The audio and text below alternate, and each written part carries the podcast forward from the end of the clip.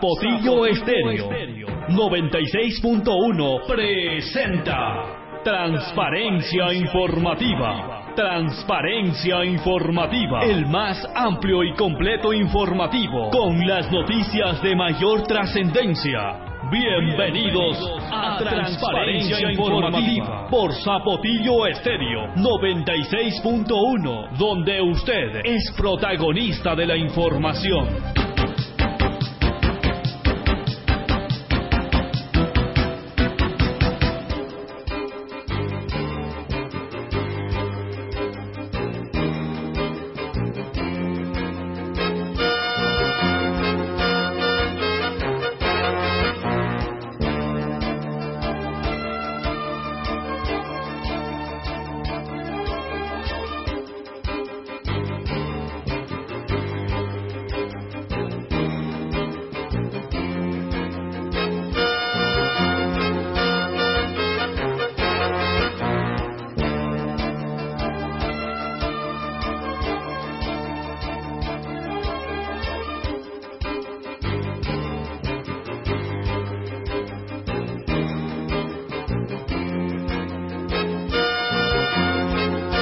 Oyentes, señoras y señores, ¿cómo están? Buenas tardes, qué gusto saludarles a través de la sintonía de la red Zapotillo Estéreo. Son ya las doce con cinco minutos, lo más importante y destacado de la información tanto en el ámbito local, provincial, nacional e internacional en este espacio de noticias a través de la red Zapotillo Estéreo. Esta mañana, eventos eh, muy importantes que se han llevado a cabo pues en nuestra ciudad de Loja, los vamos a estar dando a conocer a través de Zapotillo Estéreo 96.1. Saludamos ya de inmediato con nuestra compañera de labores Miriam Ávila, quien está con nosotros. Eh, Miriam, buenas tardes.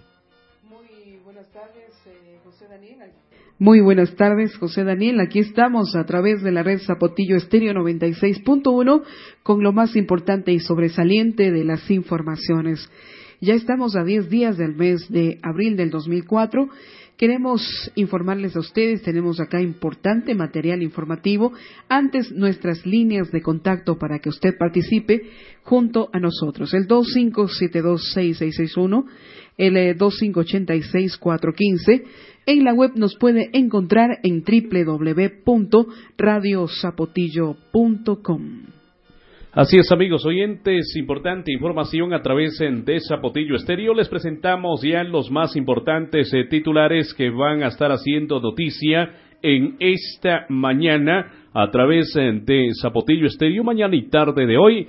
El día de hoy se dio pues eh, a efecto la rendición de cuentas por parte del gobernador de la provincia de Loja, donde asistieron delegados también de la gestión eh, nacional o de la Secretaría Nacional de Transparencia, igual forma algunos alcaldes eh, de nuestra provincia de Loja, como también, este, queridos oyentes, estuvieron eh, presentes en diferentes eh, autoridades eh, cantonales y ciudadanía en general para escuchar esta rendición de cuentas de los seis meses que lleva el doctor Marcelo Torres al frente de la gobernación de nuestra provincia de Loja.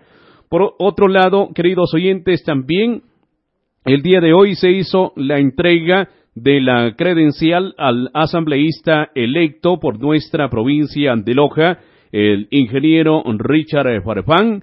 Eh, también pues intervino el general Octavio Romero, presidente de la Junta eh, Electoral Provincial. Eh, igual forma estuvo presente el doctor Pedro Valdivieso, presidente del Consejo Nacional Electoral en nuestra provincia de Loja. Tenemos amplia información el discurso del asambleísta Farfán, como también eh, tuvimos la oportunidad de dialogar con el asambleísta electo por nuestra provincia.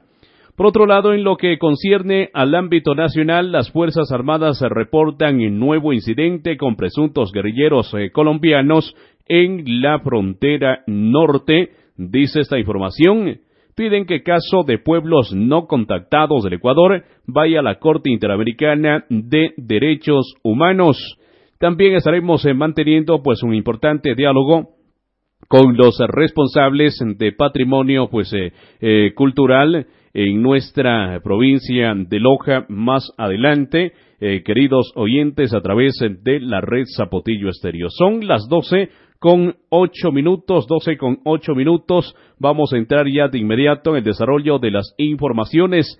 Destacamos la información sobre la rendición de cuentas en esta mañana por parte del eh, gobernador de la provincia de Loja, donde dio pues a conocer la gestión que viene eh, realizando la gobernación en eh, nuestra provincia con la presencia del gobernador también del doctor Ramiro Villamagua defensor del pueblo. Asimismo, también estuvo el ingeniero Roberto Benítez, eh, delegado de participación ciudadana, el economista Kevin Jiménez eh, de Semplades, igual forma el doctor Sergio Sinche, delegado de Transparencia y Gestión, es decir, de la Secretaría Nacional de Transparencia y Gestión, el coronel Galo Ventimilla eh, de la Policía Nacional, el coronel Javier Pérez también pues en representación de la brigada número 7 de Loja, queridos oyentes de la red Zapotillo. Igual forma también estaremos dialogando con el presidente de la Unión Nacional de Educadores, el licenciado Pepe Aponte, quien nos estará dando a conocer la importante programación con motivo pues de celebrarse el Día del Maestro Ecuatoriano y por ende pues ellos tienen una importante programación. Antes de pasar eh, con el diálogo con el licenciado Aponte, vamos eh, con la información de lo que fue el día de hoy esta importante rendición de cuentas por parte de la primera autoridad de nuestra provincia de Loja. Escuchamos lo que manifestaba. En el marco de un Estado constitucional de derechos y justicia, es esencial construir instituciones públicas transparentes, cuya cultura institucional esté fundamentada en una rendición de cuentas correctamente estructurada, así como mecanismos idóneos de acceso a la información, con lo cual se busca mejorar considerablemente la interrelación existente entre la ciudadanía y las instituciones públicas, generando de este modo mayor confianza por parte del soberano y construyendo instituciones más comprometidas y más transparente. La política de rendición de cuentas establecida en la Constitución de la República de Ecuador es un proceso participativo, estructurado, periódico y oportuno, mediante el cual quienes toman decisiones sobre la gestión de lo público, ya sea en el ámbito político, programático u operativo, cumplen su deber y responsabilidad de explicar, dar a conocer o responder sobre el manejo de lo público encomendado a ellos y los resultados logrados o no ante la ciudadanía sometiendo a esta la evaluación de dicha gestión o manejo. Porque acaso en la nueva estructura del Estado, el poder más importante lo tiene el ciudadano.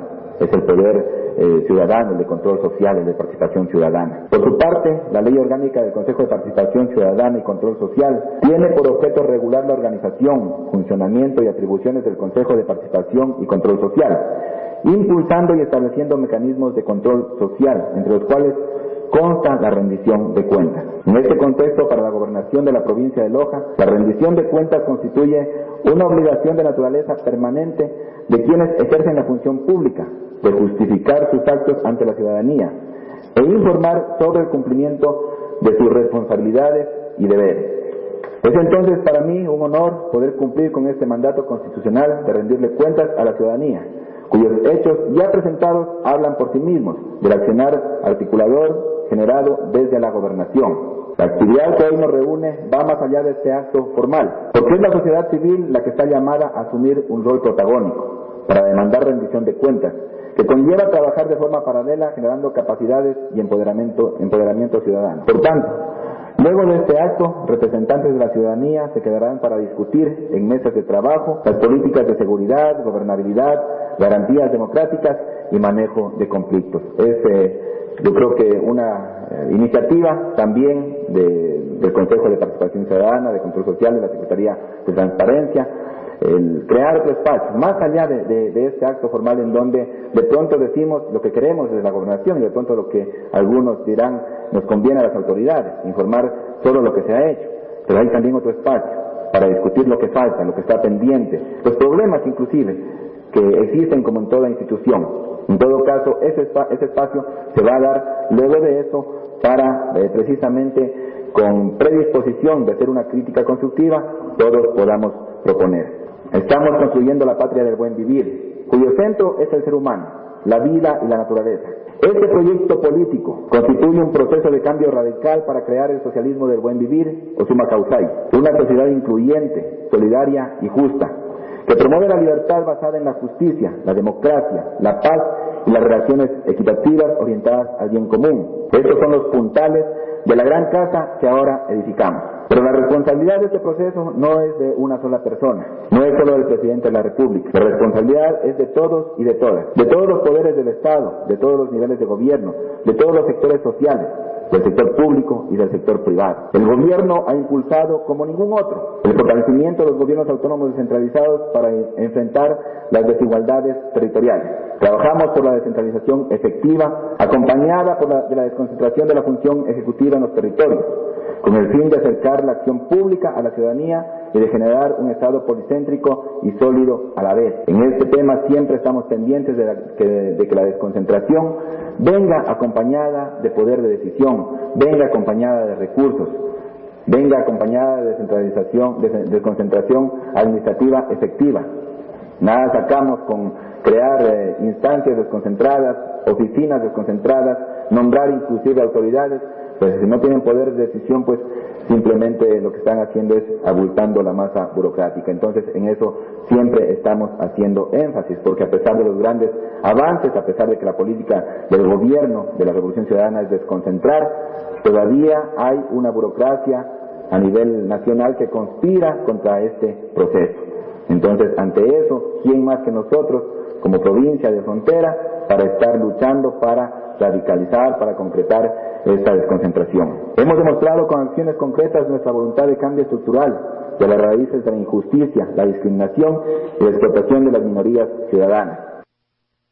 Así es, amigos oyentes, esto es lo que manifestaba el gobernador de la provincia de Loja en su discurso. Decía que se está trabajando por la desconcentración de algunas instituciones del gobierno, igual forma también, así es el llamado, a trabajar de una forma conjunta, tanto pues autoridades eh, locales, es decir, todos los estamentos eh, del gobierno en nuestra provincia de Loja, ir, eh, o la finalidad es el servicio al ciudadano el eh, cambio de esta mentalidad pues que tiene el presidente de que sea un servicio eficaz y eficiente en las instituciones eh, del Estado, pero eh, también decía el gobernador esta mañana, algunas de o algunos de estos funcionarios todavía no les cabe pues en la cabeza o el chip de que están para eso. Entonces hay que ir poco a poco, este proceso va avanzando y esto también en la mañana se organizó pues algunas mesas de trabajo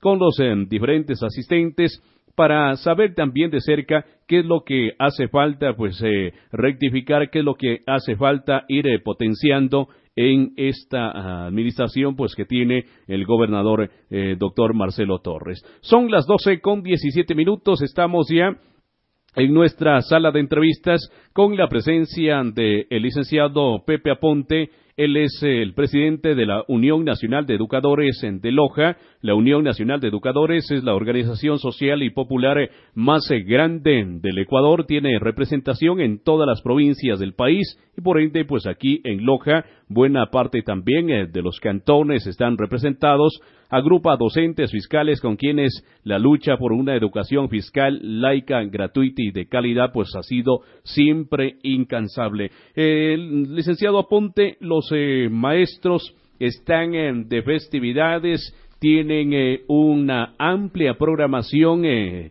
eh también pues eh, los maestros, quienes agrupados o agremiados en la UNE, vienen llevándola adelante. Quisiéramos conocer cómo se viene pues llevando estos diferentes actos, ya sea pues tanto culturales, deportivos, en fin, para también pues incentivar al maestro no es únicamente el trabajo, sino también pues celebrar como Dios manda su día. Buenas tardes, eh, licenciado Ponte. Buenas tardes, distinguido amigo. Buenas tardes a todos los radioescuchas. Un saludo especial a las maestras, a los maestros de la ciudad y provincia de Loja. Gracias por darnos esa oportunidad para poder expresar ese saludo al maestro ecuatoriano, Sabemos que el 13 de abril es el Día del Maestro Ecuatoriano. Para ello debemos iniciar diciéndole que en el año de 1920 el presidente Alfredo Baquerizo Moreno decretó el 13 de abril como el Día del Maestro en homenaje al escritor y educador Juan Montalvo intelectual brillante, maestro inspirado y filántropo, quien nació el 13 de abril. A eso se debe nuestras festividades para rendirle homenaje al, al maestro ecuatoriano. Pero también debemos tomar en cuenta que no solamente fue en nuestro país, es a nivel del mundo. La UNESCO también declaró que el 5 de octubre como el Día Internacional del Maestro, fecha en la cual adoptó una recomendación en la cual se reconoce la importancia de tener maestros, maestros calificados, motivados, maestros de vocación. Esa era una campaña que se despierta a nivel del mundo, porque es la parte principal en donde nosotros tenemos que tener conciencia, por cuanto usted sabe que como el pensamiento de Juan Montalvo, en todos los pueblos del mundo existe una mano que enciende la antorcha, la antorcha de la cultura, esa es la del maestro pensamiento de Juan Montalvo. Entonces, como usted puede ver en todas las latitudes de nuestros pueblos, allí está la maestra, allí está el maestro, por más lejano que sea ese pueblo, estamos haciendo patria, educando a nuestra niñez, a nuestra juventud, porque eso es lo que nosotros nos inspiramos siempre para que nuestros pueblos cada día sean mejor. Y lo hemos demostrado, porque gracias a la intervención del maestro como un gran líder de la comunidad, conjuntamente con sus autoridades, aunque sean representantes de clubes, de organizaciones de trabajadores, en fin, ellos están ahí involucrados para la gestión del desarrollo de estos pueblos. No solamente está en el aula, sino está eh, también fuera de ella eh, con la comunidad trabajando por su desarrollo. Haciendo servicio social, el licenciado Aponte, es importante recordar también pues el natalicio de Juan Montalvo, que fue el primer intelectual pues ecuatoriano, de ahí el eh, maestro cogió esa fecha. Y por cierto, eh, si revisamos la historia, licenciado Aponte, ha sido una historia de luchas eh, constantes por alcanzar, no, pues, mejores días para el maestro ecuatoriano, mejores días también para su familia en estos últimos años, ¿cómo ha sido esta lucha? No vamos a decir eh, cuál fue la lucha en los últimos 36 años, pero en los últimos años, ¿cómo se ha venido luchando por parte de la UNI? La Unión Nacional de Educadores cumple 68 años de unidad y lucha de fortalecimiento para nuestro gremio y para los pueblos del Ecuador cuando hemos sido la parte principal y nuestra primera bandera aún se mantiene en la defensa en la defensa de la educación laica, gratuita y de calidad, que hasta ahora no la alcanzamos en el ciento por ciento. Usted sabe que los gobiernos neoliberales y el actual no le han dado la importancia a la educación, pero insistimos con la unidad del magisterio, que somos los que más estamos denunciando cómo está la situación de la educación, que está ha bajado la calidad de la educación, eso hay que decirlo sin titubear, por cuanto lo conocemos, que hoy vemos que los maestros profesionales en una, en una área, por decirle un ejemplo de matemáticas, ahora ese, ese maestro lo pasan a que sea maestro de inglés. Baja la calidad de la educación en ese eh, momento. Todo tiene que estar eh, concerniente, pues eh, preparado cada cual en su área, es decir, pero en lo que concierne, por ejemplo, remuneraciones, sí están un poco mejor los maestros eh, que antes, el licenciado. Vea, de ninguna manera, como usted se da cuenta, en este último año, los maestros no tuvimos ninguna clase de alza salarial. Mm. Se mantiene lo mismo que hemos tenido hace cuántos años por nuestra antigüedad de la carrera que tenemos. Más hoy no tenemos una alza salarial por el gobierno. Entonces, eso es falso. Lo mm. que sí ha habido tal vez para otros sectores, pero para el magisterio no lo, no lo existe. Más aún cuando se están congelando los sueldos de nuestros compañeros que están ingresando, que ellos van a tener un problema grave más adelante, mm. porque la situación de la recategorización no se les está permitiendo a los maestros. Entonces, no pueden mejorar su condición de los sueldos mensuales que tenemos. Entonces, eso es una falsa de lo que están diciendo que los maestros están ganando más. No, es falso. Y si le ponemos nosotros a, sentido a lo que puedo explicarles es de que lo que tenemos nuestro sueldo es que lo homologaron. O sea, quiere decir que los décimos ya no los tenemos, sino que están en un solo rubro. Eso es lo único, por eso es que se le ve como que se ha aumentado el sueldo del maestro, pero no, es el mismo sueldo que recibía hace cuántos años atrás. Es decir, antes eh, tenían pues el comisariato, tenían eh, ciertos eh, rubros por ahí extras, ahora está todo agrupado, aparte de eso, en lo que concierne, por ejemplo, había un bono de frontera para los maestros que trabajaban en los cantones fronterizos. ¿Eso se mantiene? ¿Hay ese reconocimiento o también está.? No lo existe ahora para los nuevos maestros. Mm. Eso se acabó. Con la nueva ley se acabó el incentivo que teníamos del bono de frontera. Eso solamente quedó y se dividió hasta quienes lo tenían. Podía ser unos 20 dólares, algunos 0,5 este, centavos. Si, si era del primer día que se tenía un nombramiento porque tenía muy bajo, pues no, luego era con la antigüedad que iba subiendo ese bono. Entonces algunos quedaron con 100, otros con 200, en fin, esos se quedaron hasta allí. Pero para los que vienen hoy en los nuevos maestros no lo tienen, en lo absoluto no lo tienen. O sea, eso nunca va a subir, ¿no? No va a llegar a los maestros. Entonces se acabó también el bono de frontera. Pero nuestra situación, pues, más allá del bono de frontera, los maestros hemos emprendido en una campaña de la defensa de la educación. Lo que estamos inspirados es que nuestros niños de nuestra patria ecuatoriana tengan educación de calidad, como nuestra juventud, porque no podemos dejar al desperdicio de que nuestra gente haga lo que ellos piensen o quieran hacer, ah, sin haber una política de dirección de mejorar su condición de vida. Porque usted sabe que ahora están cerradas las puertas en las universidades y nuestra juventud no sabemos a dónde están y nadie se ha pronunciado qué es lo que está pasando con estos estudiantes que son más de 100.000 estudiantes, ¿en qué partes estarán? ¿Estarán trabajando? ¿No estarán trabajando? ¿Estarán ah, en el sustento de sus padres? No, sabemos. O sea, no hay un, dato, no hay una investigación. un, dato exacto. A propósito de esto de mejorar la calidad de la educación, eh, eh, hay capacitaciones eh, constantes, por ejemplo, en la Unión Nacional de Educadores, para que el maestro también vaya actualizándose constantemente, como usted conoce, licenciado Ponte, el día de hoy, pues la tecnología eh, necesita, te obliga a irte innovando, irte capacitando. ¿Eso lo está haciendo el gobierno nacional con los maestros? Vea, el gobierno nacional hasta el momento solo está entregando unos 10 centavos a cada maestro para la capacitación. De esto no llega al 100%, ha llegado a un 25% de los maestros, quienes lograron inscribirse en las páginas web porque se cierra de inmediato el cupo, la página y también el cupo. Entonces, esos son los problemas que tenemos, que no hay un mejoramiento en el profesional, se le ha dejado a su voluntad. Nosotros como organización, la Unión Nacional de Educadores, ha emprendido en esta capacitación de las nuevas tecnologías. Lo tenemos nosotros, un centro de cómputo en la Unión Nacional de Educadores, que no lo tiene aquí el Ministerio de, Educación, la Dirección Provincial de Educación, porque tiene que estar mendigándole a una institución o a otra para dar algún curso de este nivel. Pero nosotros le hemos dicho que estamos listos para prestarles. Pero lo importante es que se mantengan esos seminarios permanentemente para todos los maestros. Es una forma de darle oportunidades al maestro, porque tampoco le permiten que salga a capacitarse el maestro o la maestra porque le tienen hasta las 4 de la tarde encerrados. Cuando esas horas serían las más importantes para aprovecharlas, para que el maestro pues tenga un profesional para que les dé todas las técnicas no o estrategias que puedan tener un mejoramiento. Por parte de las autoridades de educación se dice que están evaluando los maestros, que están pues eh, mejorando la calidad de la educación, eh, se hacen evaluaciones, se hacen eh, cursos online, todo eso es lo que he podido observar. Eh, se viene una evaluación, por ejemplo, los eh, maestros de la lengua inglesa, quienes eh, dan, inglés en los diferentes cantones de la provincia, aquí Loja, para poder ellos acceder a ser elegibles. En eso, ¿cómo vienen avanzando? ¿Qué conocimiento tienen? Vea, en esto del Ministerio de Educación está trazado. Ha perdido el año a cada momento. Cada vez que salen ellos a pronunciarse ante el pueblo para mentirle, en ese momento están sacando un cero.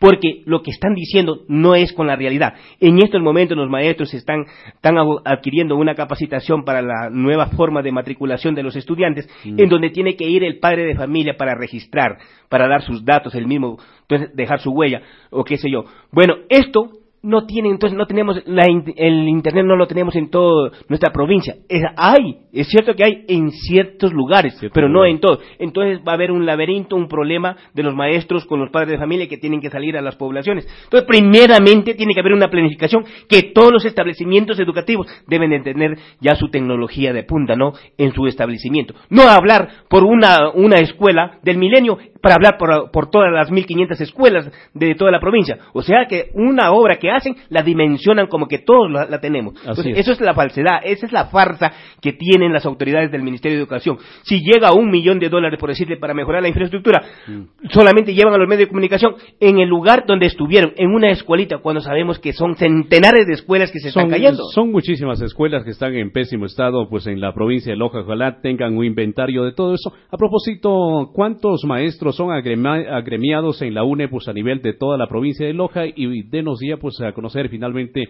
el programa que van a estar llevando. Agremiados tenemos nosotros afiliados hasta el momento son siete mil maestros de ellos. Usted sabe que los aportes no en su total de los maestros, pero sí hay compañeros que lo hacen de una forma voluntaria, lo están haciendo y que bien yo les agradezco bastante y que lo vayan, que lo sigan haciendo los compañeros porque nosotros tenemos que hacer esta actividad todos los días tenemos que hacer comisiones a la ciudad de Quito, las denuncias, ¿no? Tenemos que enfrentar los juicios de los mismos, de, de las mismas autoridades. Entonces son cosas que nos permite a nosotros con el dinero resolver algunos problemas.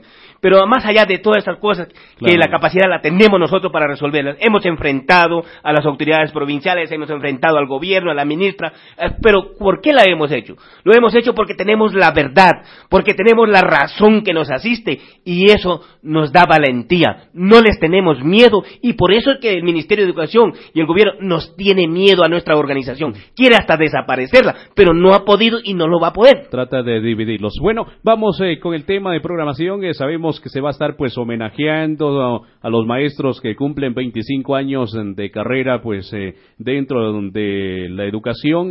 ¿Qué homenajes van a hacer a quienes también ya se han jubilado? ¿Cómo tienen todo eso? Sí, gracias por darnos esa oportunidad para poder nosotros dialogar con nuestro pueblo. Nosotros tenemos un programa general que ya lo hemos cumplido en parte, como la inauguración de los Juegos Deportivos eh, la programación radial que tuvimos. El día lunes tuvimos el pregón de las festividades aquí, que es importante que nos colaboraron algunas bandas de pueblo y comparsas de algunas organizaciones que también asistieron y los estudiantes de algunas escuelas y colegios, más los maestros.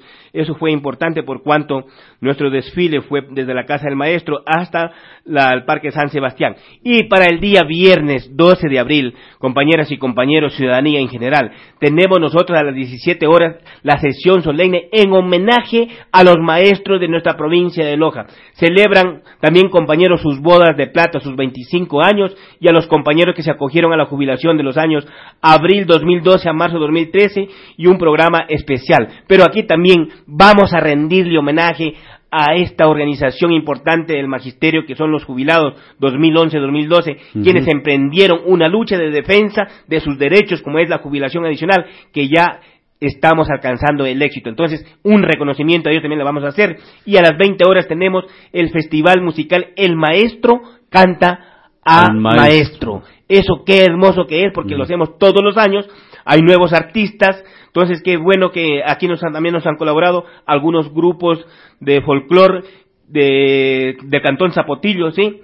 Huancari, y también aquí tenemos nosotros otro grupo de la Zaploc, un grupo de bailarines que nos van a presentar con temas muy importantes, que bien que lo hacen, son organizaciones amigas de la Unión Nacional de Educadores.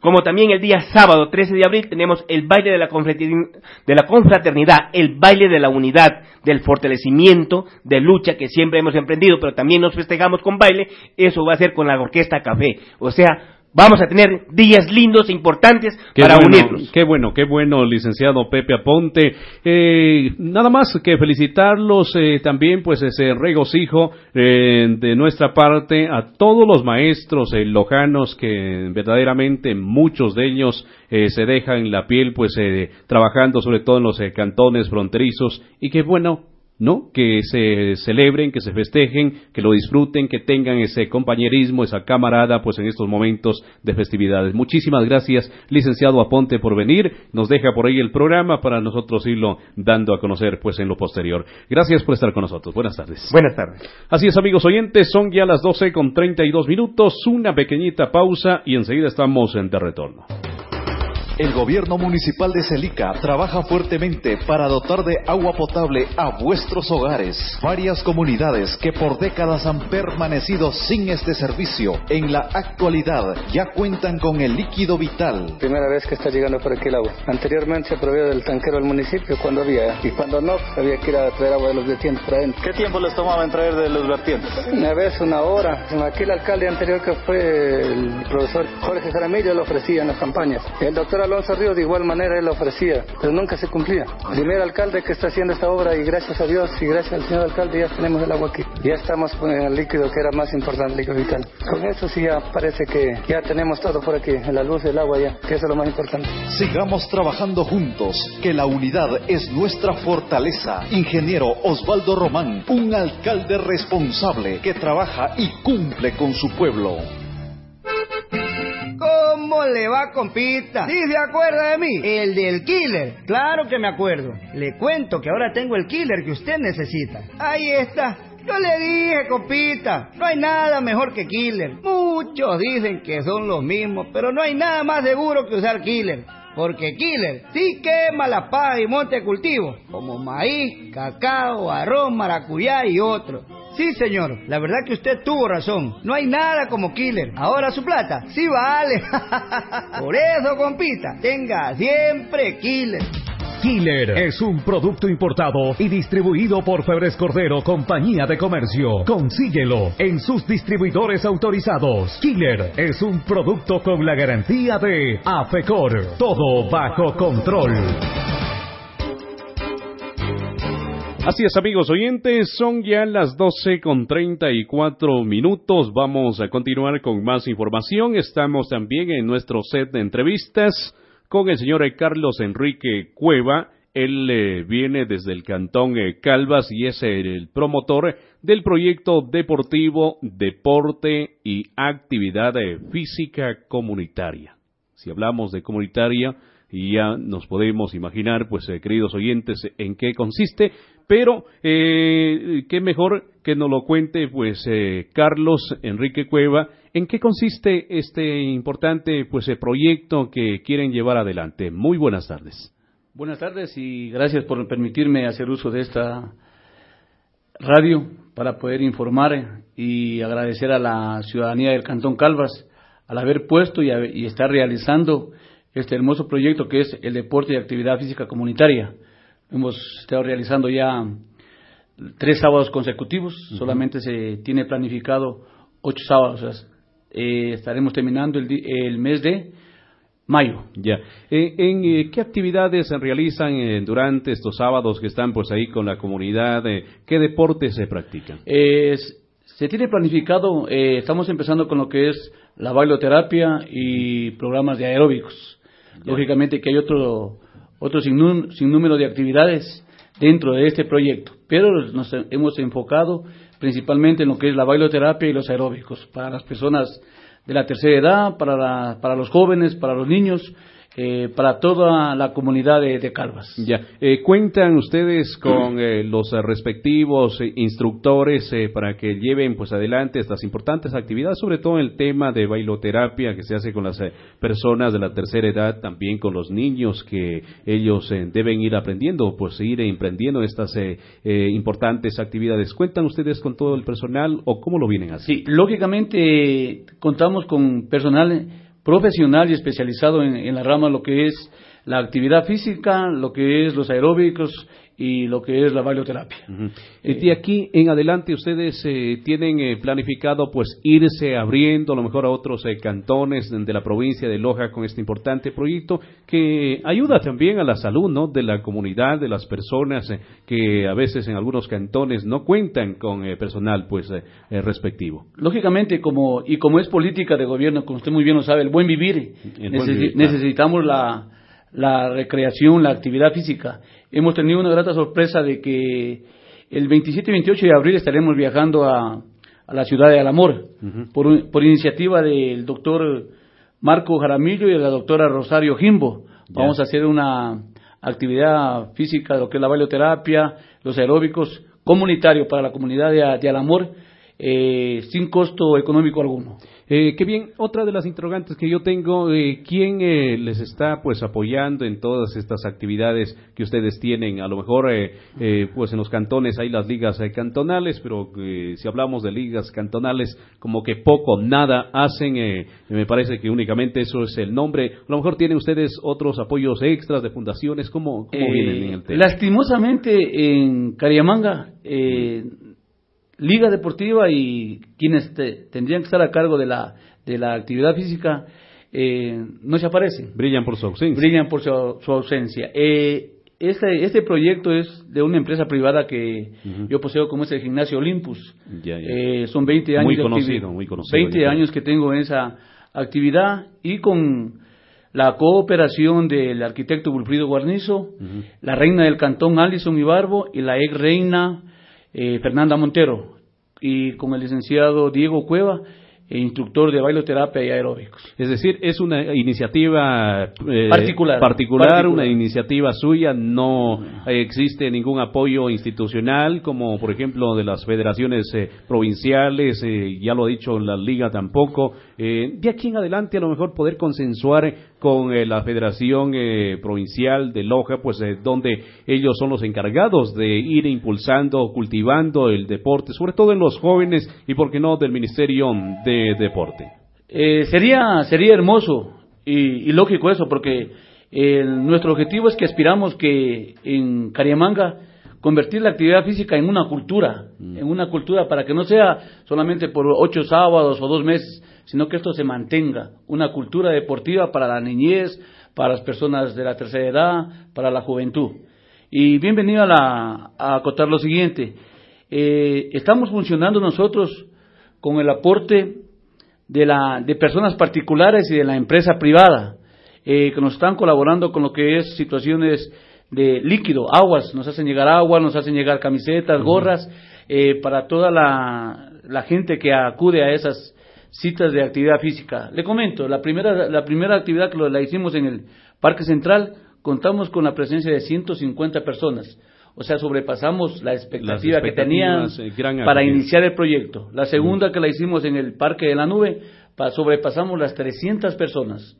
Las evidencias están en el Facebook de Claro, y esto también lo, lo, conoce la ciudadanía. A propósito, me acaban de llamar de Zapotillo, dicen que también pues allá necesitan a lo mejor eh, que tomen en cuenta este cantón también para realizar alguna actividad, eh, porque tampoco la liga cantonal funciona ahí. Pues estamos, es, lamentable en todos los cantones el mismo problema. Nosotros estamos prestos a, a partir de los sábados, sábado y domingo, a partir del, del, del mes de mayo, que terminamos, eh, nosotros podemos trasladarnos a cualquier municipio que, y que las autoridades que, les interese, ya que esto no, no tiene ningún costo económico.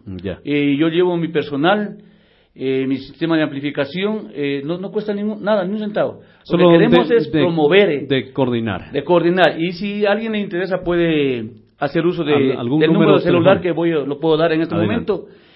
098 13 96 013. 098 13 96 013. Y podemos organizar eh, cualquier actividad. Muy bien, pues eh, Carlos, repetimos el número 098 13 96 013. Hemos estado conversando con Carlos Enrique Cueva desde el Cantón eh, Calvas. Importante y déjeme pues felicitarlo por esta brillante idea que va en beneficio de toda la colectividad. Le agradecemos Muchísimas gracias por estar con nosotros. Eh, estaremos hablando en una próxima oportunidad. Son las 12 con 40 minutos, 12 con 40 minutos, eh, queridos oyentes, a través de la sintonía de la red Zapotillo Estéreo 96.1. Vamos ya con eh, otra de las entrevistas que tenemos en este mediodía. Vamos a estar hablando también con el arquitecto Marco Ortega él es el coordinador de patrimonio cultural, pues eh, material del Instituto Nacional de Patrimonio Cultural, pues en nuestra región. Eh, antes de hablar, pues eh, con el arquitecto Ortega, queremos decirles que el patrimonio cultural material constituye pues todos los bienes muebles e inmuebles realizados por diferentes grupos humanos en el transcurso de la historia y que con el pasar del tiempo han adquirido un valor histórico, simbólico, estético y representativo para las presentes y futuras generaciones. Por lo tanto, el patrimonio cultural material es la evidencia tangible que nos identifica a los pueblos y a los seres asociados a formas distintas de la vida. En la región sur conformada por las provincias del Oro y también en de Loja y Zamora Chinchipe, tiene un importante acervo patrimonial que se evidencia en los distintos eh, yacimientos, por ejemplo, arqueológicos, en su arquitectura tradicional religiosa republicana, en el arte religioso, en sus documentos y objetos antiguos, en sus eh, bienes muebles, en su filatelia, etcétera. Es decir, existe pues una infinidad de cosas eh, que debemos cuidar, los lojanos que debemos rescatar y eso es importante, esto está pues a cargo del Instituto Nacional de Patrimonio Cultural. Arquitecto eh, Ortega, Un tema que ha sido eh, latente pues en nuestra provincia, en nuestra ciudad de Loja. Hay muchísimos temas en el tema de, patrimonio eh, que tratarlo, pero vamos con lo que acontece aquí en nuestra ciudad. Eh, últimamente el problema, y usted lo ha de conocer muy bien, en el tema, por ejemplo, de la construcción de nuevas edificaciones, sobre todo en el casco pues antiguo de la ciudad de Loja, por parte del municipio se estaba diciendo de que se necesitan, por ejemplo, parkings para el, estacionamiento, porque es un caos aquí en la ciudad de Loja. Pero eh, ellos eh, saben manifestar de que patrimonio cultural no les eh, permite, por ejemplo, hacer algunas construcciones algún, en ciertos edificios del centro de la urbe. ¿Qué hay de cierto esto, arquitecto? Muy buenas tardes. Buenas tardes. Para el instituto es un gusto estar una vez más en un medio de comunicación para solventar algunas inquietudes que tenga la ciudadanía y ustedes. Si bien es cierto, eh, hay que reconocer que Loja tiene un patrimonio cultural declarado, que es Loja su centro histórico. Eso implica de alguna manera que hay normas y ordenanzas que rige tanto la ley de patrimonio cultural como el GAT municipal, en este caso la, de la ciudad de Loja esas normas establecen claramente cuáles son los parámetros que deben eh, existir para hacer intervenciones. Posiblemente haya un malentendido. Mm. Todas las ciudades tienen el derecho de contar con estos espacios de estacionamiento. Y de hecho en Loja nos hace falta. Y hay que hacerlo. Y hay que propiciar que se hagan esos espacios de estacionamiento. Lamentablemente quieren hacer justo donde está el bien patrimonial donde aspiran tumbar el bien patrimonial, donde deterioran ese, ese poco patrimonio cultural. Visto ese patrimonio cultural no solo como la casa antigua o la casa vieja. Loja tiene su patrimonio cultural desde muchos ámbitos, especialmente el patrimonio cultural inmaterial su música, sus tradiciones, intangible el intangible, sus fiestas, sus desfiles, eso se complementa necesariamente con el patrimonio edificado. Si no, no tendría su razón de ser. Eh, arquitecto Ortega, por ejemplo, eh, para realizar cualquier construcción, yo lo he visto, por ejemplo, en ciudades eh, súper antiguas, en el caso, por ejemplo, de países europeos, ¿no? Eh, se conserva eh, el edificio, no hace falta derribarlo porque es parte del patrimonio, es parte del ornato, pero sí, por ejemplo, se podrían hacer eh, a lo mejor una construcción de un parque subterráneo, que eso no tendría nada que afectar el edificio de, que es patrimonial, pero siempre conservando las fachadas, es decir, conservando lo que hay. Eso sí se puede hacer. De hecho, se debe hacer. Claro. La, la, lo que yo quería enfatizar es algo mucho más puntual. Por ponerle un ejemplo, mm. eh, la ciudad de Loja o el conflicto en la ciudad de Loja no necesariamente es el patrimonio. El conflicto en la ciudad de Loja es el crecimiento, el crecimiento de la demanda o de la población. Y al no estar regulado eso en base a espacios de estacionamiento, espacios públicos, eh, aceras, eh, tránsito vehicular, al no estar regulado de alguna manera, cualquier intervención que implique el crecimiento de la demanda poblacional, poblacional va a hacer que el centro histórico se deteriore. Entonces, ese patrimonio cultural está afectado no solo por el desconocimiento del patrimonio como tal, mm. sino es por una serie de componentes que deterioran la imagen de una ciudad. Por ponerle un ejemplo, este rato todo el mundo quiere poner un parqueadero frente a la catedral, por ponerle un ejemplo. Si de alguna manera el municipio tiene establecido que en los próximos años o en los próximos meses se va a hacer el proyecto Regenerar, que no es más que peatonizar una zona. ¿Qué implicaría nosotros propiciar un parqueadero donde a largo plazo o mediano plazo vamos a hacer una zona peatonizada? Claro. No tendría sentido. Eh, otro, otro análisis que le quiero hacer, por ponerle un ejemplo, este momento en las horas pico usted demora media hora en salir desde la catedral al río. Imagine usted si ponemos un parqueadero que tendrían unos 200 vehículos, o sea, aumentaríamos una demanda de 200 vehículos a sabiendas de que va a aumentar ese crecimiento del vehicular. Eh, aquí lo que harían sería más falta eh, vías de acceso, es decir, una regeneración y se me viene la idea, viendo el parque de la, de la catedral, por ejemplo, el que está frente al Consejo Provincial, ¿por qué no hacer en todo ese parque eh, sin destruir el parque, utilizando ya las eh, nuevas eh, técnicas de construcción. Ahí, por ejemplo, un parque en subterráneo. En todo el parque, que todo lo de debajo sería un parque subterráneo. Es decir, eso se hace en las grandes ciudades. Sí, de hecho. Pero teniendo también vías de acceso, porque claro, si no, ¿de, qué nos sirve? Mire, sin irnos muy lejos, Cuenca tiene su centro histórico de Cuenca, tiene los parqueaderos en el centro histórico. Pero obviamente está estudiado desde lo que es accesibilidad, es, tránsito vehicular, es demanda vehicular, demanda peatonal. Entonces, el momento que tengamos claro ese asunto en el centro histórico, créame lo que utilizando las tecnologías, técnicas constructivas, nuevos sistemas de, materiales, es posible. Usted lo ha, lo ha dicho una alternativa, hacer parqueadero subterráneo. A lo mejor es el costo elevado, pero de alguna manera son buenas alternativas que en algún momento se tienen que hacer. Son, son posibles. Bueno, dejando este tema, por ejemplo, del eh, caso ya del patrimonio, pues eh, en lo que concierne a los edificios, también se están restaurando algunos edificios eh, antiguos en nuestra ciudad de Loja. ¿Cómo vienen avanzando estos proyectos en el tema también del patrimonio documental? ¿Cómo vienen trabajando en eso, arquitecto? A ver, si bien es cierto el ámbito del patrimonio cultural eh, es obviamente Loja Zamorea del Oro.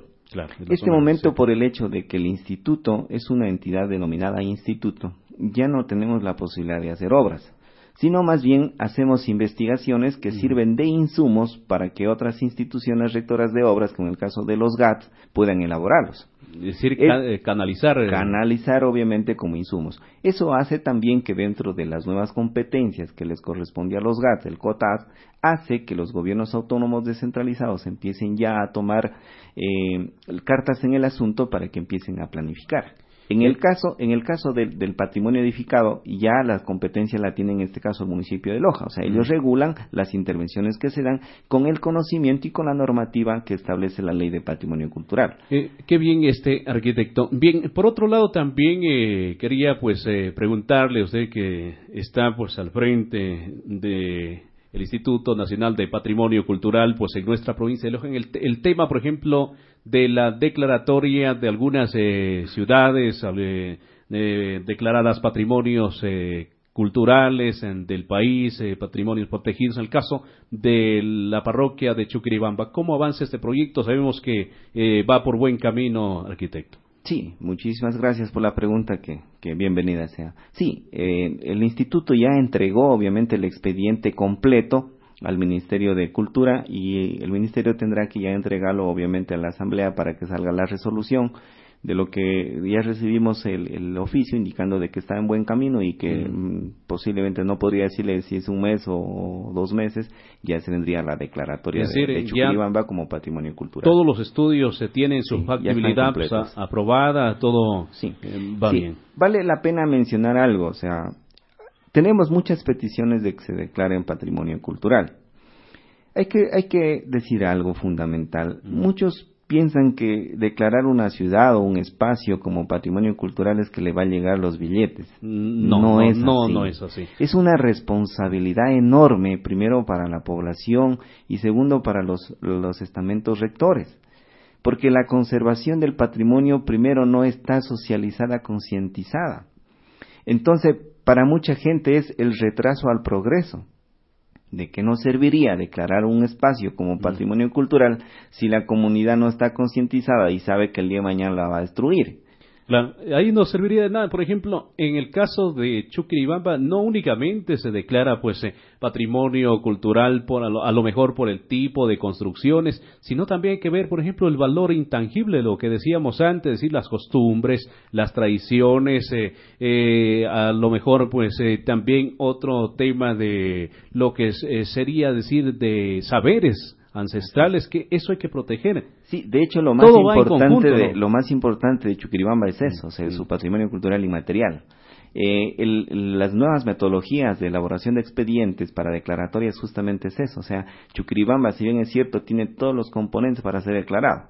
Tiene una arquitectura tradicional, unos materiales constructivos de, de antaño, tiene su música, tiene la elaboración de artesanías, tiene lo que es las fiestas de, las, del, claro, las escaramuzas, por tiene la fabrica este el, agüitas aromáticas con toda esa con toda esa sabiduría ancestral de, de las de las plantas, eh, tiene esa, ese sistema de, de cultivo tradicional, o sea toda esa serie de componentes hacen de ese espacio de territorio que es Chuquiribamba sea un valor patrimonial.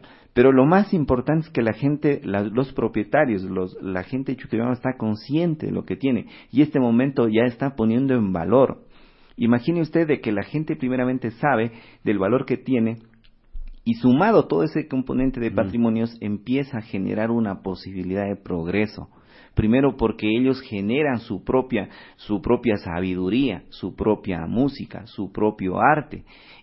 Una vez que ellos eh, eh, propicien o vean la posibilidad de progreso, créanme que el turismo va a llegar solito. Claro, así es. Eh, eh, los turistas van a ir eh, para conocer, de, por ejemplo, el caso, nosotros aquí en Loja tenemos las plantas medicinales, en Chuquiribamba se hacen las horchatas, entonces todas esas costumbres, por qué la gente vive tantos años, es parte del patrimonio pues intangible que tenemos en nuestra provincia de Loja, no solo en Chuquiribamba, sino en diferentes lugares, sino que verdaderamente nosotros como sociedad eh, no lo valoramos, no somos conscientes de eso. Eh, a lo mejor, y como siempre yo lo digo, tenemos una naturaleza maravillosa que de cualquier país eh, de Europa o del norte de América envidiaría tenerla, pero eso no lo valoramos. Entonces, ¿qué hacer ante eso? ustedes como el Instituto de Patrimonio pues cultural están dando algunas capacitaciones, está concientizando no solo a la sociedad, también concientizar pues a las autoridades.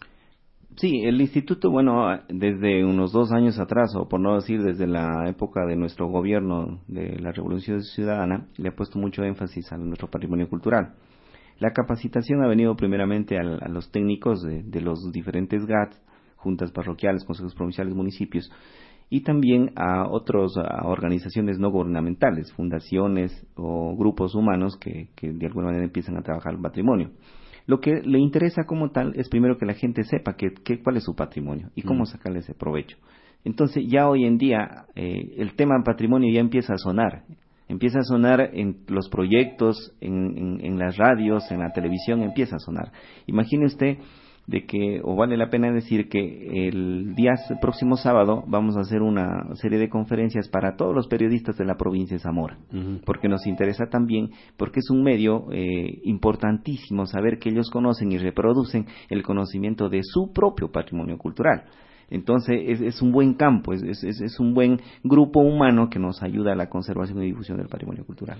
Así es, eh, arquitecto, es muy importante de lo que eh, están diciendo. Tenemos un contacto de un oyente también que tiene alguna inquietud para el arquitecto Marco Ortega. Le damos eh, la más cordial bienvenida. Buenas tardes, adelante. Muy buenas tardes. Mi idea sería también que declaren patrimonio cultural a las casas de la provincia que están en los barrios. ¿Qué le parece? Muy bien, eh, muchísimas gracias. Eh, le escuchó el arquitecto sobre los barrios de decir. Sí, hay que tener mucho cuidado. Y primeramente, para la declaratoria de patrimonio tiene que cumplir algunos, algunos elementos, algún, argumento. Hay que tener mucho cuidado, digo, porque a veces se patrimonializa la pobreza mm. y eso no debe ser. O sea, no por el hecho de que es una casa de tierra deberíamos decir ya es patrimonio cultural. No, tiene muchos componentes. Tiene que tener el patrimonio cultural material tangible e intangible. Juntos esos dos se podría decir que ya tienen las características para declarar patrimonio.